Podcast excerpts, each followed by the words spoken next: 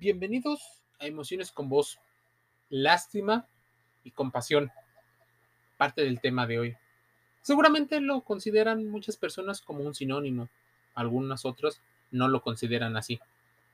Lástima y no lastima. O sea, incluso la entonación y la forma en la que se escribe son diferentes.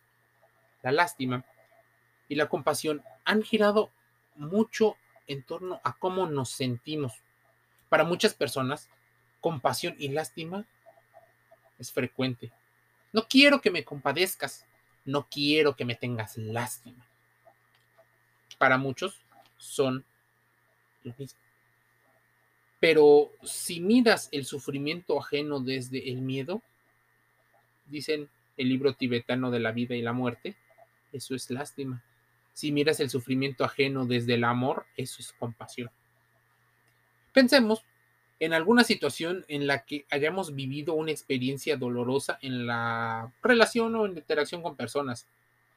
Cuando el miedo y la lástima se imponen, les cuesta acercarse y acompañarse. No obstante, solemos eh, esperar que no nos consuelen porque nos pueden llegar a quitar la situación o la el control que podemos tener. Es como si hubiera un mensaje de algunas personas que subcomunican el hecho de que los estás menospreciando, que los estás infravalorando, estás infravalorando sus capacidades para resolver los problemas, que los ves tal vez como inferiores. Ese grado de subcomunicación inconsciente es muy fuerte por eso, a pesar de que haya personas con buenas intenciones de ayudarte o de consolarte, tal vez respondas con una situación bastante extrema. Sin embargo, cuando tenemos a alguien que puede acercarse desde la compasión y una mirada, vamos a llamarlo amorosa o empática, nos sentimos recogidos y acompañados a un nivel mucho más profundo. Ni siquiera hacen falta muchas palabras. A veces solo la presencia pudiera ser importante. Pero esto no solo queda aquí. ¿Cómo enseñar la diferencia entre compasión y lástima?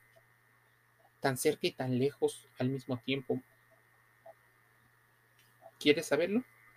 Es importante lo escuchemos. La compasión, por ejemplo, al vocablo de compasión se le puede atribuir un doble significado. Se trata de una palabra que procede del latín que es compasio y que podría traducirse como sufrir juntos o lidiar con emociones. Pero a su vez el verbo pasio procede de la palabra griega patos, que se relaciona con el sufrimiento interno de esa persona. Así que se entiende que la compasión es la manera con que participamos del sufrimiento Muchas personas cuando ponen el hashtag somos tal persona, todos somos esas personas, lo que buscamos es la compasión, es no criticar a los demás solo por el hecho de ser diferentes, es unirnos y sensibilizarnos acerca del sufrimiento que pueden llegar a tener otras personas. Con respecto a la lástima, el vocablo lástima procede de lastimar, que a su vez se relaciona con la palabra blasfemar. Algo como observar a quien padece. La compasión tal vez implicaría un tanto de acción, por lo tanto se trata de un sentimiento activo, pues la persona que practica la compasión hace todo lo posible por mitigar el sufrimiento del otro o tal vez al grado de eliminarlo ten en cuenta que debes de ayudar de preferencia a aquellas personas que te han pedido ayuda, porque ayudarles a las personas que no te lo han pedido es bastante peligroso, porque esa persona, aparte de estar hipersensible a cualquier estímulo, puede interpretar un buen acto por uno malo o al revés, uno malo en lugar de uno bueno.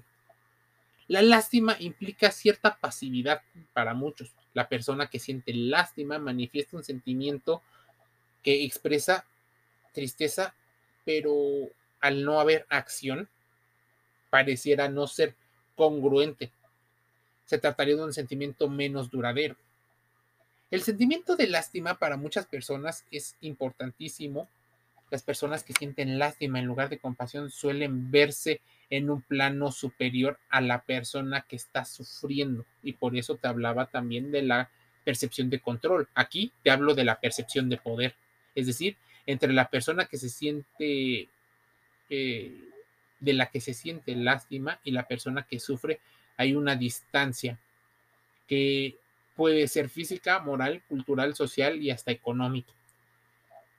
Esto evoca que hay un sentimiento de pena o de tristeza, pero a la vez es consciente de que ese sentimiento de pena o tristeza no va con él e incluso se consuela sabiendo que esta situación eh, puede ser algo más ventajoso. Así, todo el mundo quiere practicar la compasión, que entiendas ideológicamente lo que pasó o lo que llevó a esas personas a actuar como actuar gira en torno a la empatía. Pero también sabes que hay personas que desean que tú seas empático y ellos tal vez no son tan empáticos contigo. También me gustaría aclarar que en ese sentido se podría decir empatía, más que una emoción, pudiera girar en torno al razonamiento, mientras que la compasión pudiera ser o entenderse como esa emoción. Más palabras más, palabras menos, la persona empática no necesariamente sufre por el otro, empatía selectiva, sino que trata de entender de forma razonada el sufrimiento del otro, entender por qué pasó. La persona compasiva, por su parte, no necesita razonar sobre el sufrimiento del otro, no necesita entenderlo para ponerse manos a la obra e intentar solucionarlo. ¿Cómo les podemos enseñar a las personas? Tal vez contándole cuentos para entender y enseñar la diferencia entre compasión y lástima serían lo mejor. Para que te evites de varios problemas y así enseñas de manera científica a tus hijos. La compasión y la lástima son dos sentimientos que, aunque pueden parecer similares, no lo son. La palabra compasión, ya de inicio, el origen es diferente. Si esto no es suficiente, la diferencia que debes de tener en cuenta. La compasión implica un sentimiento de cercanía y de conexión. El sentimiento pasivo, que implica tristeza pero no acción, puede ser otro. De hecho, si eres una persona que solo sientes lástima, sueles creer que estás en un nivel superior al afectado. Es decir, hay una distancia entre que sufre y tú. Hay algo que separa pero es que no podemos ser todo el tiempo ni tener lástima por el otro ni por compasión. A nivel emocional, es aquel por el que conectas con el sufrimiento de los demás y en el que te genera una motivación o deseo, incluso ganas de poner todo de tu parte para cambiar esa situación y producir bienestar al que sufre. Muchas personas por eso se hacen la víctima para llamar la atención y así poder o que se alivien ciertas situaciones para tener mayor bienestar.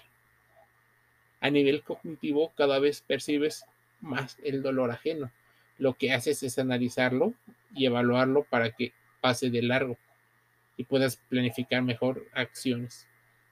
El nivel conductual te hace tomar esa decisión segura de que llevar a cabo las acciones necesarias para resolver el problema podrá, podría acabar con el sufrimiento y el dolor de esa persona.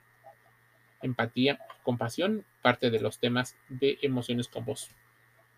Te envío un saludo y te invito a suscribirte a Amazon Music Audible gratis en Spotify, en Google Podcast, en Amazon Music Audible, iHeartRadio, Deezer, Anchor FM y otros. Emociones con voz. Un saludo.